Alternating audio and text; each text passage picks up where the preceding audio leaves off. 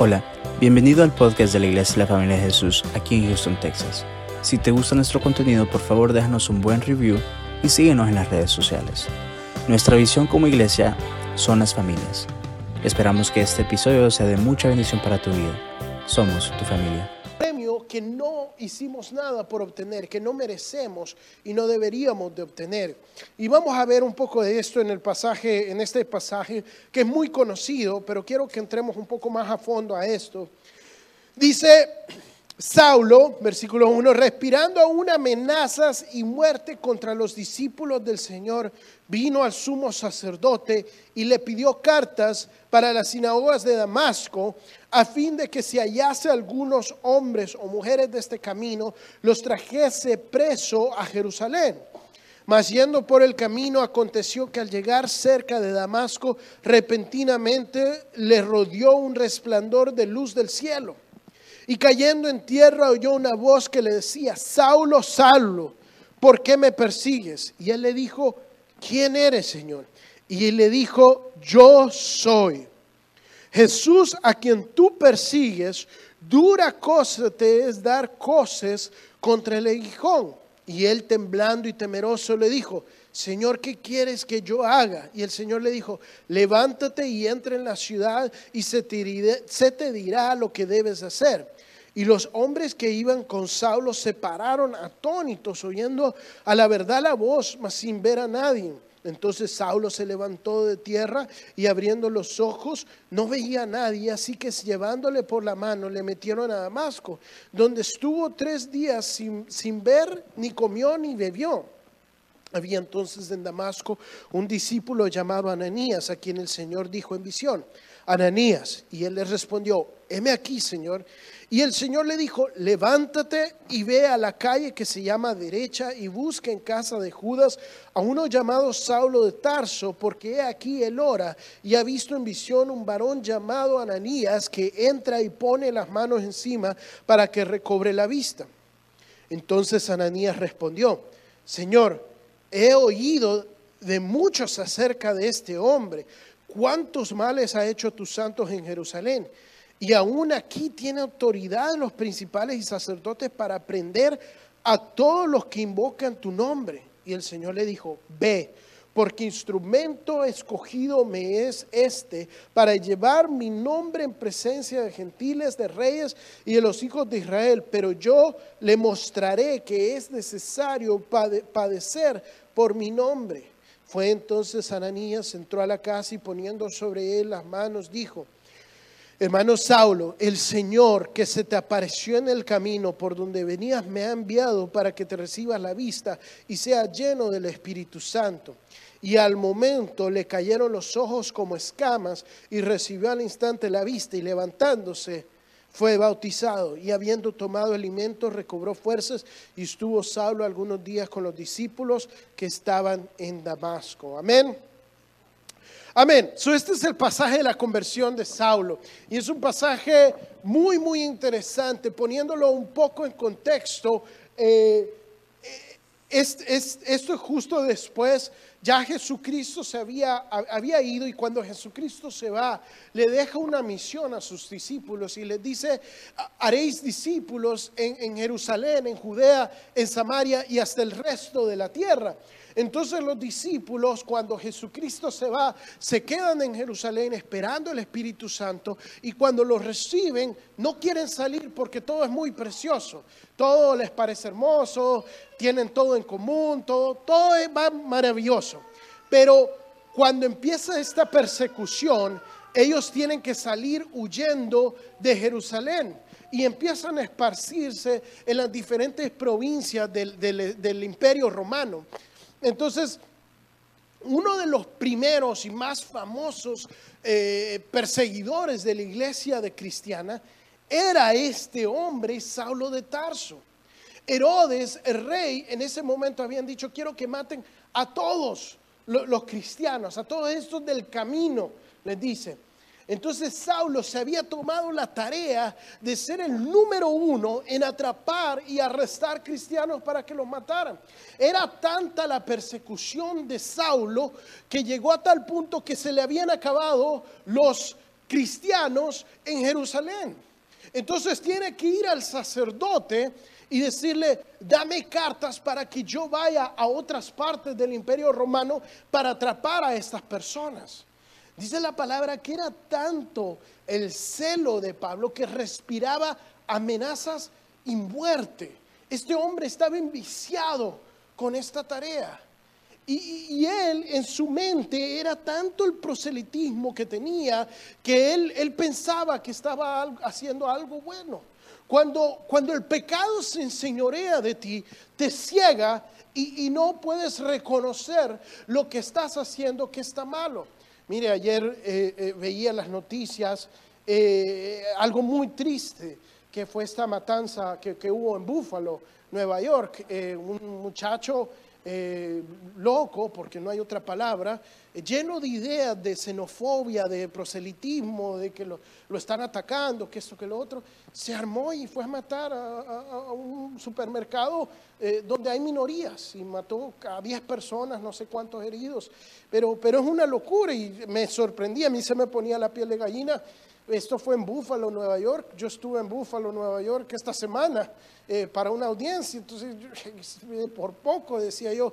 O sea, e, es, algo que el mundo eh, está lleno de este pecado.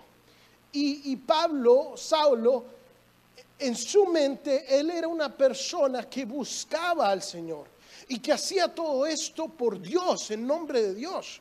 Usted póngase en los pies de Saulo. Saulo había crecido en la ley. Él era judío de judíos. Él era fariseo de fariseos. Era de los más inteligentes, de los más eh, eh, entrenados en la ley. Y, y la historia le decía a Pablo que el pueblo de Israel era un pueblo idólatra.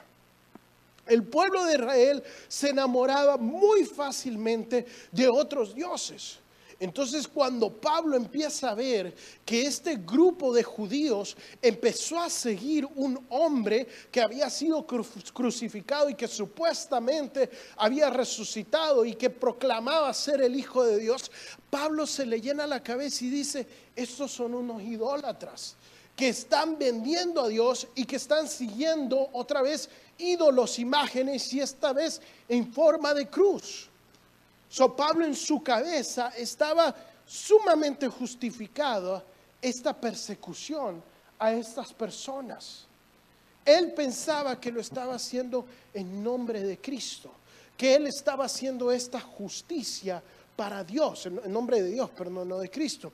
Eh, y muchas veces somos así, hermanos. Muchas veces pensamos que estamos haciendo bien las cosas, que cierto sacrificio que nosotros estamos haciendo nos acerca más a Dios, que nuestra manera de hablar, nuestra manera de vestir, simplemente por eso vamos a ser santificados y tenemos este celo y juzgamos a los demás, cuando eso no es lo que Dios quiere para tu vida.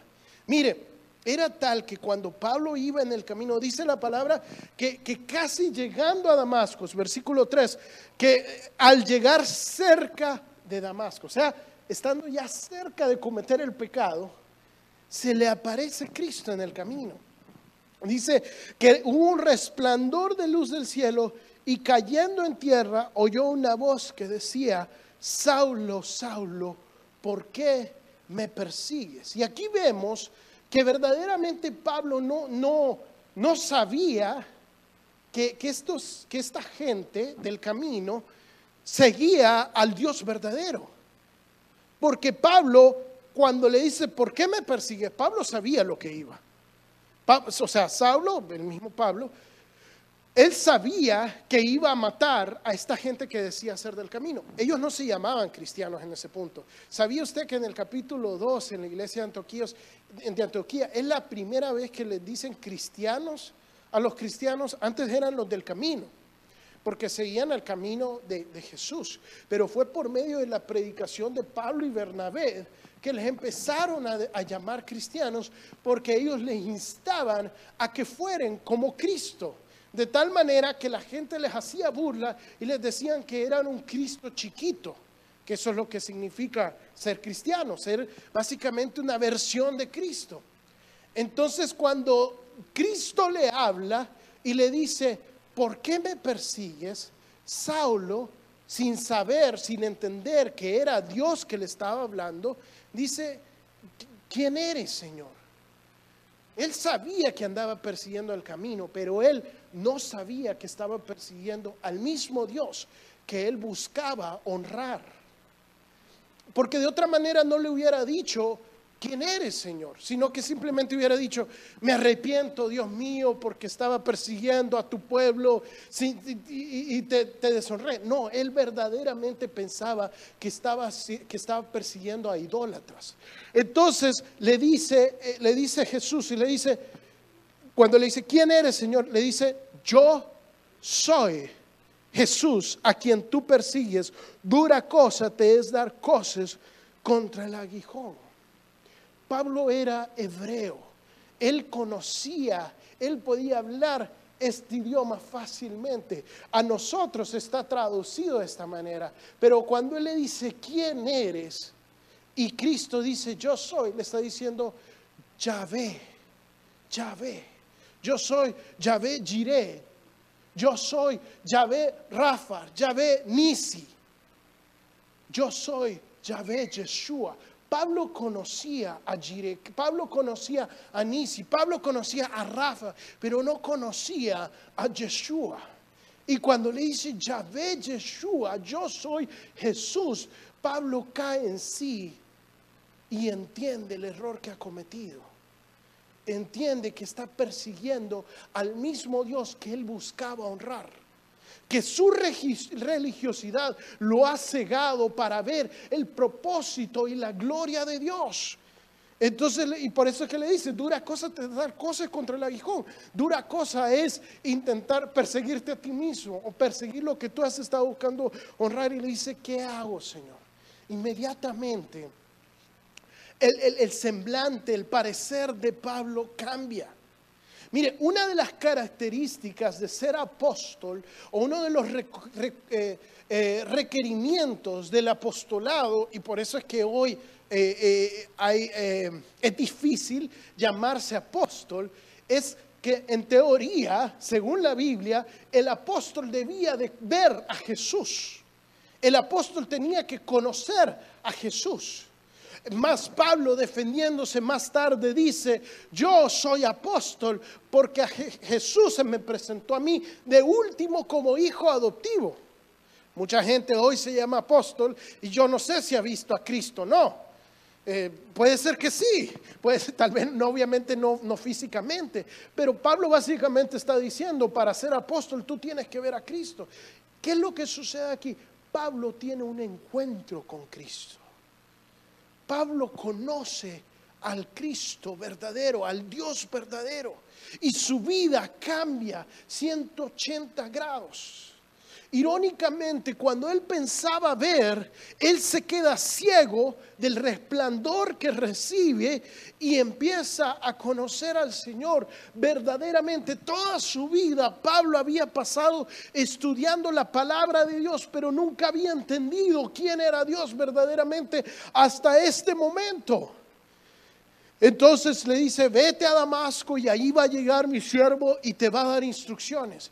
Entonces Pablo obedece al Señor, se va a Damasco y, Dios le habla a este hombre, Ananías, un nadie. Ananías no vuelve a aparecer en la Biblia, hay otro Ananías, pero no es, no es este Ananías que ora por Dios. Y, y imagínense, Pablo, un hombre sumamente importante. Este era discípulo de Gamaliel, era, de, era ciudadano romano, era un hombre que estaba acostumbrado a hablar y a moverse con gente de importancia. Y Dios manda a un don nadie a imponerle manos.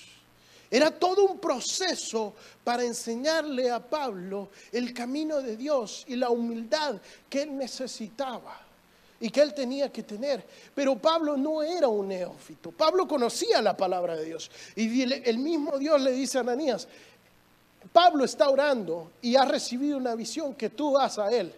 Y Ananías se queda pensando y le dice, a ver, eh, momento, ¿cómo, ¿cómo está esto? O sea, ¿tú quieres que yo vaya a orar por un hombre, en, en tu nombre, en el nombre de Jesús, que anda matando a toda la gente que sigue a Jesús? O sea, Pablo se había dado la fama, no solo en Jerusalén, sino que todo el imperio romano, de que él mataba a Jesús. Eh, me imagino yo que los cristianos en ese momento decían, eh, mira, eh, aquí quien te va a venir a arrestar es el Pablo. Pablo es el, el boogeyman, el, el, el chupacabras. E, ese era, e, era la versión de ellos. Entonces le está diciendo, ¿tú quieres que yo vaya a orar por nuestro enemigo? Y Dios le dice, Él me es instrumento escogido para que predique, anuncie mi verdad a los reyes, a los gentiles y a los judíos, porque a mí se me ha placido que padezca por mi nombre. Y Ananías dice, ok Señor, voy. Y, y Ananías va, ora por Pablo y en el momento Dice, descendió el Espíritu Santo y cayeron las como escamas de sus ojos y vio. En ese mismo momento, Pablo recupera la vista y se le caen estas escamas que había tenido tal vez toda su vida, por la cual no podía ver a Cristo. Y dice que al momento que le cayeron las escamas, ¿qué sucedió? Empezó a predicar, empezó a cantar, empezó a servir en la iglesia. No, ¿Qué hizo? Se bautizó. era, era algo sumamente natural en ese momento. Usted aceptaba a Cristo y en el momento se bautizaba.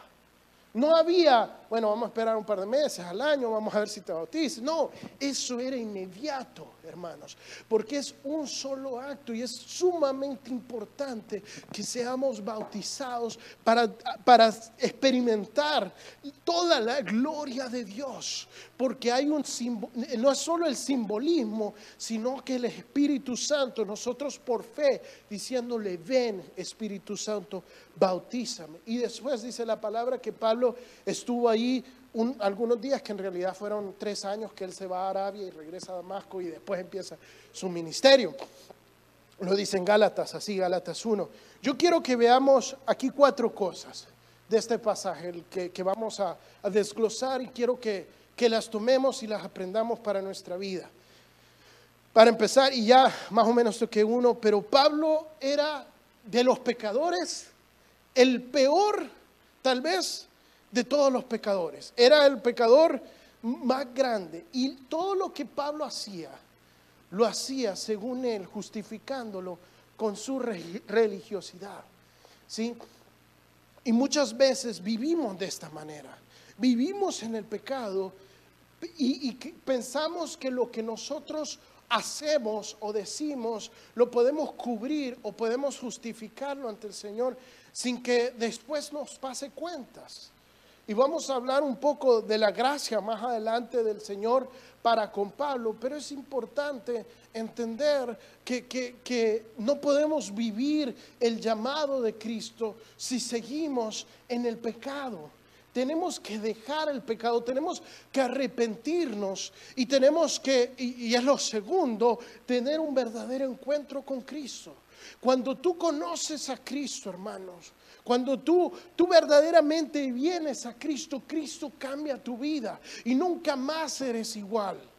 No se trata de que me voy a vestir de cierta manera, de que voy a hablar de cierta manera, que voy a dejar de escuchar este tipo de música o voy a dejar de hacer esto para que el Señor eh, eh, sienta que, que soy una persona buena. Se trata de que tú conoces a Cristo y ahora que conoces el amor de Cristo, ya no te quieres vestir como te vestías, ya no quieres hablar como hablabas, ya no quieres caminar como caminabas, ya no te juntas con las personas que que, te juntas, no porque sientas que eso te va a dar salvación, sino porque has conocido el verdadero amor de Cristo y sabes que nada de eso te conviene y te quieres alejar completamente de eso por amor de Cristo. No es una modificación de comportamientos, sino que es una convicción de vivir para Cristo, de morir para Cristo.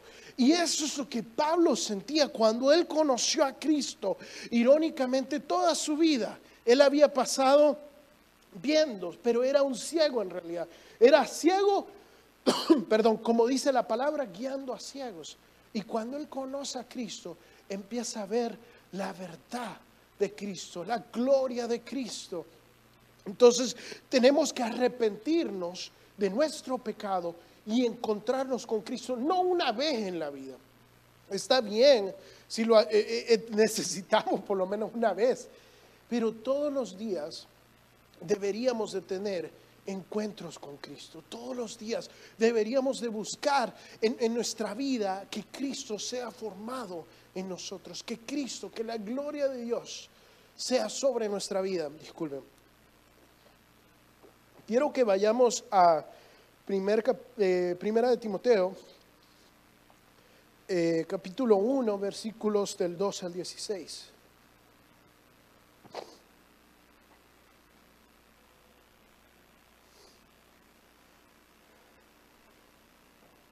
Testimonio de Pablo acerca de la gracia de Dios. Dice, doy gracias que al que me fortaleció, a Cristo Jesús nuestro Señor, porque me tuvo por fiel poniéndome en el ministerio. Habiendo yo sido antes blasfemo y perseguidor e injuriador, mas fui recibido a misericordia por lo, por, porque lo hice por ignorancia e incredulidad. Perdón, en incredulidad. Pero la gracia de nuestro Señor fue más abundante con la fe y amor que es en Cristo Jesús palabra fiel y digna de ser recibida por todos, que Cristo Jesús vino al mundo para salvar a los pecadores, de los cuales yo soy el primero. Pero por esto fui recibido a misericordia para que Jesucristo mostrase en mí, en, en mí el primero, toda su clemencia para ejemplo de los que habían de creer en él para vida eterna. Sí, Pablo les está diciendo, la gracia de Dios es esta, que yo siendo el primero de los pecadores, Cristo vino a salvar a los pecadores y yo soy el primero, yo soy el más pecador. Pablo estaba como obsesionado con ser el más de todos. Decía, yo soy el más judío de todos los judíos, pero también soy el más pecador de todos los pecadores, decía él. Pero esa es la gracia de Dios, que siendo yo alguien que perseguía a Cristo y a su iglesia, alguien que mataba, en otra parte en Hechos, cuando él está hablando a los judíos, predicándole a los judíos, les dice, yo mismo estaba cuando apedrearon a Esteban y tiraron sus vestidos, los tiraron a mis pies. Y yo guardaba los vestidos de quien le estaban golpeando a Esteban. Yo mismo cuando arrestaba a los cristianos, con mi, con mi voto consentía que los matasen. O sea, era un depravado Pablo. Se gozaba en la muerte de estas personas. Y él dice, recibo la gracia de Dios, porque en, mi, en mi ignorancia cometí todos estos pecados y no recibí lo que merecía sino que Dios ha sido fiel y me ha puesto en el ministerio. Mire, la gracia de Dios es tal que nosotros no podemos correr, porque usted dice, bueno, yo la verdad no, he matado a nadie, yo no soy, no, no soy un depravado, o sea, he cometido mis errores, que me tomé una, que esto, que el otro, pero, o sea, Dios me salvó y, bueno, sí. El, el más mínimo de pecados para Dios es una abominación un mínimo pecado, ya nos, merecemos la muerte, hermanos. Dice la palabra, no hay uno, no hay ni siquiera uno que, se pueda decir que ha hecho lo bueno. Podrida llaga de pies a cabezas somos. El mundo le gusta hacerse pasar y decir, bueno, no es que no puedes hacerte sentir mal, que yo, que... Y no se trata de tener un bajo autoestima. Sí, somos buenas personas, somos, somos cabeza y no cola. No se trata de eso. Se trata de reconocer y ser humildes para saber cuando hemos cometido un error y para poder entender la gracia del Señor. Miren, mi papá lo decía mil y un veces, eh, y muchos predicadores, la misericordia es no recibir lo que merecemos. Y aunque Pablo habla de misericordia, Dios en sí, Jesucristo no tuvo mucha misericordia con Pablo porque le dice, le, dice a Ananías, le dice, eh, pero señores, que él anda matando a gente. tú no temas que Él es instrumento escogido para mí y a mí se me ha placido que Él sepa lo que es padecer por mi nombre. Y lo mismo que le hizo Pablo a los cristianos, Pablo lo tuvo que sufrir. A Pablo lo apedrearon y lo dejaron tirado afuera de una ciudad. Miren, Pablo acababa de sanar un enfermo y lo estaban casi adorando como que si un Dios con Esteban. Entonces vienen unos judíos y empiezan a hablar mal de Pablo y Esteban y de repente la misma, la, misma gente que lo estaba adorando lo empezaron a apedrear y lo dejaron tirado. Llegan los cristianos a levantar a Pablo para enterrarlo y Pablo se para y dice, ¿qué pasó acá? O sea, le tocó padecer. En ese sentido, no fue tanto misericordioso, pero lo que Pablo está hablando es de la separación de Cristo. Dice, yo no me merec yo me merecía la muerte segura espiritual, completamente apartado de Cristo, no conocer la gloria de su salvación. Pero no solo no me, no me dio la muerte que me merecía, o sea, tuvo esa misericordia, sino que me dio su gracia y me dio más de lo que merecía. Me dio el ministerio de poder hoy predicar y poder hoy evangelizar. Dice, y usted diría, pero ¿por qué Pablo? Dios le dice, él es instrumento escogido. Dios escogió al peor de los pecadores a propósito, para que él conociera la gracia de Dios. Porque entre más abundó el pecado, más abundó la gracia de Dios. Dios quiere derramar tu gracia y tú tal vez estás diciendo, pero ¿cómo, ¿cómo, lo va a hacer conmigo? Y el enemigo viene a ti y te va a decir, ¿tú crees que te vas a hacer el cristianito hoy cuando después de haber andado haciendo esto y lo otro, después de, de haber andado diciendo esto y lo otro, ¿quién te cree que tú eres? Pero esa es la mentira de Satanás, porque Cristo te dice, yo he pagado por tu pecado, yo morí por tu pecado y no es necesario que tú vuelvas a ese pecado porque yo te doy vida y libertad en mi nombre cuando me conoces a mí. Esa, ese es el llamado de Cristo. Perdón, y esa es la gracia de Dios para con nosotros. Y esa es la gracia que conocía Pablo, que conocía Pablo. Y vamos a ir a Filipenses capítulo 3, versículos de 4 al 10.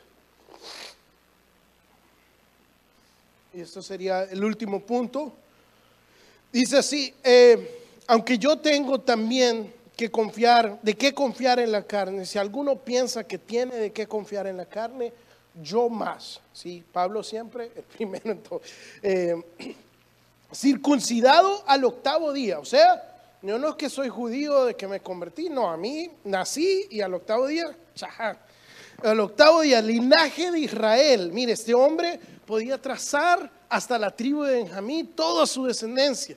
Decía hebreo de hebreos en cuanto a la ley, fariseo, o sea, maestro de la ley. O sea, era de los mejores. En cuanto al celo, perseguidor de la iglesia. O sea, era tanto el celo por la ley que perseguía a estos de la iglesia. En cuanto a la justicia que es en la ley, irreprensible. Dice, pero cuántas cosas eran para mí ganancia, las he estimado como pérdida por amor a Cristo. Y ciertamente aún estimo todas las cosas como pérdida por la excelencia del conocimiento de Cristo Jesús, mi Señor, por amor del cual he perdido todo y lo tengo por basura por ganar a Cristo y ser hallado en Él, no teniendo mi propia injusticia que es por la ley, sino la que es por la fe de Cristo, la justicia que es de Dios por la fe, a fin de conocerle y el poder de su reacción y la participación de sus padecimientos, llegando a ser semejante a Él en su muerte. Pablo dice, yo tengo todos todo este resumen, todo este currículum de cosas que he hecho. Si alguno quiere decir que es más educado, que es más hebreo, que es más conocedor de la palabra, pues yo más. Les dice, yo, todo esto que ustedes dicen que tienen, yo lo tengo hasta tres veces más. Pero todas estas cosas es basura para mí, porque he aprendido que el propósito de mi vida es llegar a ser como Cristo.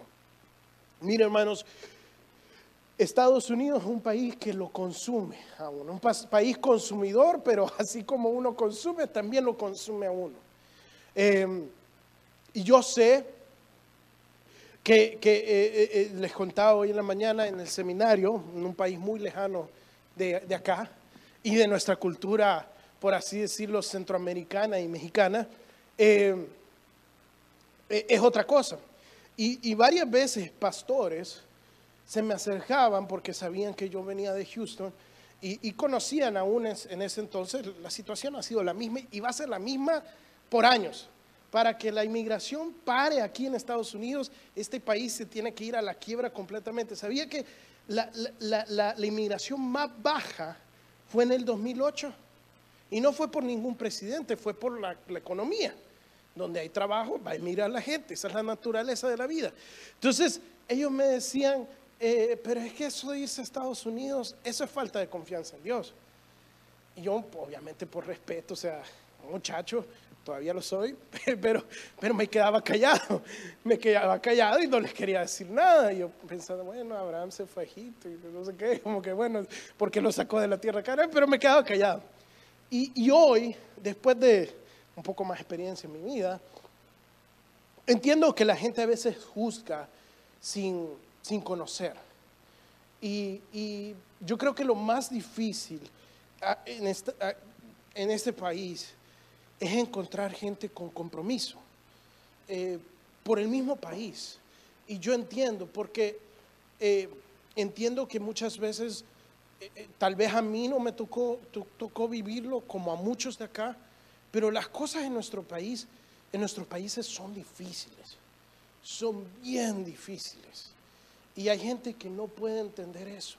No, no puede captar que, hasta lo, lo, peorcito acá es mil veces mejor a las condiciones de vida, por así decirlo, que teníamos en nuestros países. Y yo sé que la mayoría aquí, ya que, que, se vinieron primera, primera generación inmigrante, tal vez hasta estaban, por así decirlo, tal vez no con mucho, pero estaban mejor en sus países que acá, que viendo que la inmigración, que andar sin licencia, que esto, que el otro pero no lo hacen por ustedes. Yo sé que mis papás no emigraron acá por, ellos, ellos estaban mil veces mejor en El Salvador de lo que vinieron a estar acá, pero lo hicieron por sus hijos. Lo hicieron por la generación que venía, para darle un mejor futuro. Pero ahora que conocemos a Cristo, sabemos que no hay mejor herencia que dejarle a un hijo la palabra de Dios, que dejarle a Cristo a nuestros hijos. Y eso no es algo que un país te lo pueda quitar. Eso no se habla de tu falta de confianza, eso habla de tu confianza en el Señor de enseñarle a tu hijo que lo más importante no es lo que logre obtener. Y que en este país parecemos de esos perros que corren en el hipódromo con el conejito. Ve que hay un conejito, entonces sueltan al conejito electrónico y ya el perro va corriendo detrás del conejito. Entonces uno termina la high school y, la carrera y el doctorado y esto y lo otro. Y uno va así, sale, ok, el, trabajo, ok, un aumento y esto y esto y esto. ¿Y hasta cuándo? ¿Hasta cuándo? ¿Cuál es el punto? ¿Por qué? Porque todo es perecedero en esta vida, mas no Cristo. Esto es lo que queda. Eso es lo que necesitan nuestros hijos. Y eso es lo que Pablo había entendido. Y le dijo, no se trata de todo esto, se trata de Cristo. Aquí, del que limpia los baños, hasta el doctor que hace cirugía, trabaja de sol a sol. Este país así es. No importa quién es usted, usted tiene que trabajar por lo menos 10 horas al día. Si quiere tener, o sea, e, es, así. Y, ajá, trabajamos 10 horas al día, manejamos dos horas, una de ida, una de regreso, hay 24 horas, se duermen 6 horas, uno está con la familia a veces 2, 3 horas, o sea, perdemos el día completamente y Dios te está pidiendo solo un día de reposo. Solo un 10% de lo que tú haces. Él, necesita, necesitamos tener compromiso con Dios. Y ese compromiso con Cristo no es de modificar tu comportamiento, a veces ayuda, pero es verdaderamente conocer a Cristo para que tú en tu corazón, cada día que te despiertes, cada noche que te duermas, tengas ese anhelo y esa pasión por decir, tengo que buscar de Cristo. Que cuando llegue el domingo, llegue el miércoles, haya, un fuego dentro de ti para decir, tengo que ir y compartir la palabra con mis hermanos, levantarme, a veces cansa.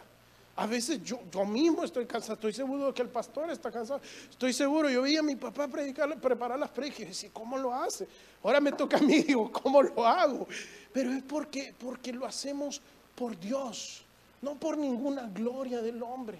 Igual nosotros, hermanos, que nosotros seamos conocidos, así como fue conocido Antioquía por ser mini cristos, cristianos, que verdaderamente le demos honor al nombre de la, de la familia de Jesús y que Cristo sea el centro de esta familia que vivamos por esa gracia, que, que, vivamos arrepintiéndonos de los pecados, teniendo ese encuentro con Cristo y, y vivir en la gracia con compromiso a Cristo, por lo mucho que Él nos ha dado.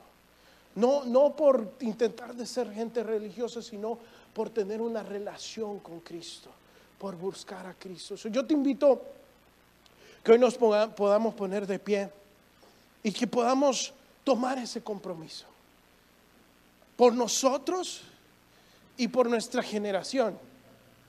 Con mi papá, eh, siempre, eh, siempre, a mí siempre me ha gustado la comida.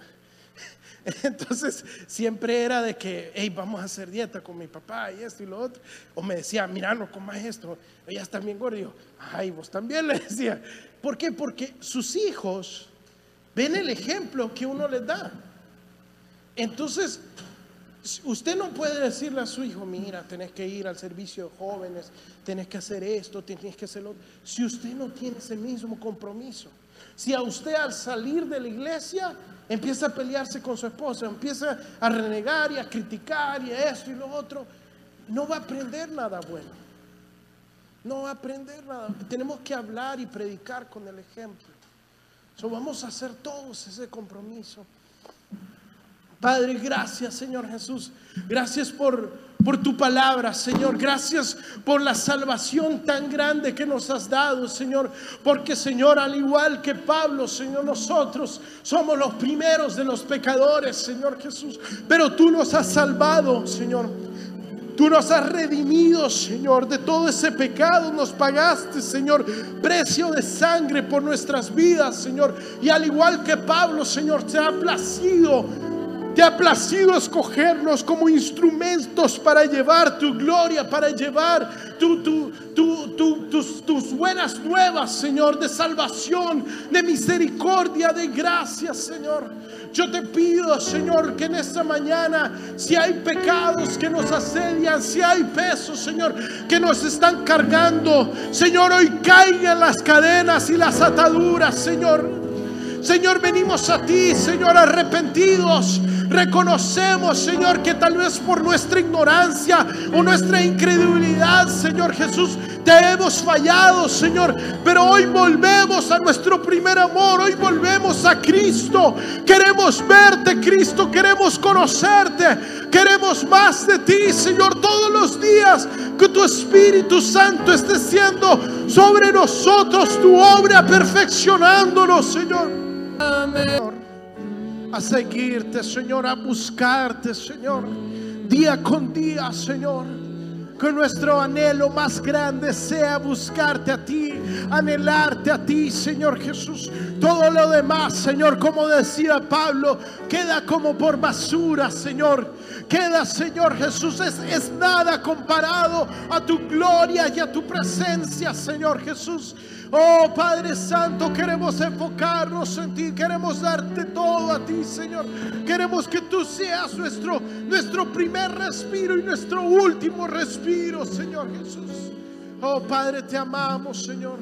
Y te bendecimos, Señor. Yo te ruego por cada familia aquí representada, por cada hermano y hermana, Señor, que ha venido hoy, Señor, que sea tu Espíritu, Señor, bautizándolos Señor, que las escamas de sus ojos en este momento caigan, Señor, en este momento. tú le das una nueva visión, una visión celestial, una visión, Señor, de tus propósitos y de lo que tú quieres para sus vidas, Señor. Que tú en este momento estés capacitando, Señor, a cada uno de mis hermanos, Señor, con tus palabras, Señor, con tu espíritu, Señor. Que los matrimonios, Señor, que estaban, Señor, desahuciados, Señor, tú los estés levantando en este momento. Que los hijos que estaban perdidos, Señor, tú los estás trayendo a tu gloria y a tu poder, Señor Jesús. Padre, hazlo, Señor, una iglesia que te busque, una iglesia, Señor, que procure, Señor, encontrar siempre tu voluntad, Señor. Que no nos dejemos llevar por el mundo o con lo que el mundo cree, Señor, o, piensa. Que busquemos siempre de ti, Señor. Gracias, gracias, Jesús. Gracias, Padre. Gracias por tu salvación, Señor, por cada uno decir, mis hermanos, Señor, yo te ruego, Señor que tú los bendigas, Señor, en sus trabajos, en sus casas, en sus metas, Señor. Que tu palabra, Señor, sea el cimiento de todo lo que hagamos, Señor Jesús. Padre, te pido que al que esté enfermo tú le des salud, Señor. Que al que esté necesitado, Señor, tú le des trabajo, Señor. Gracias, Señor, porque sabemos que tú provees, Señor, y que tú cuidas de nosotros, Señor Jesús. Ayúdanos a no perder el enfoque de ti, Señor, durante esta semana, Señor. Yo bendigo a tu, a tu iglesia, Señor Jesús. En tu nombre, Señor Jesús. Y la familia de Jesús dice, amén. Sean bendecidos, hermanos.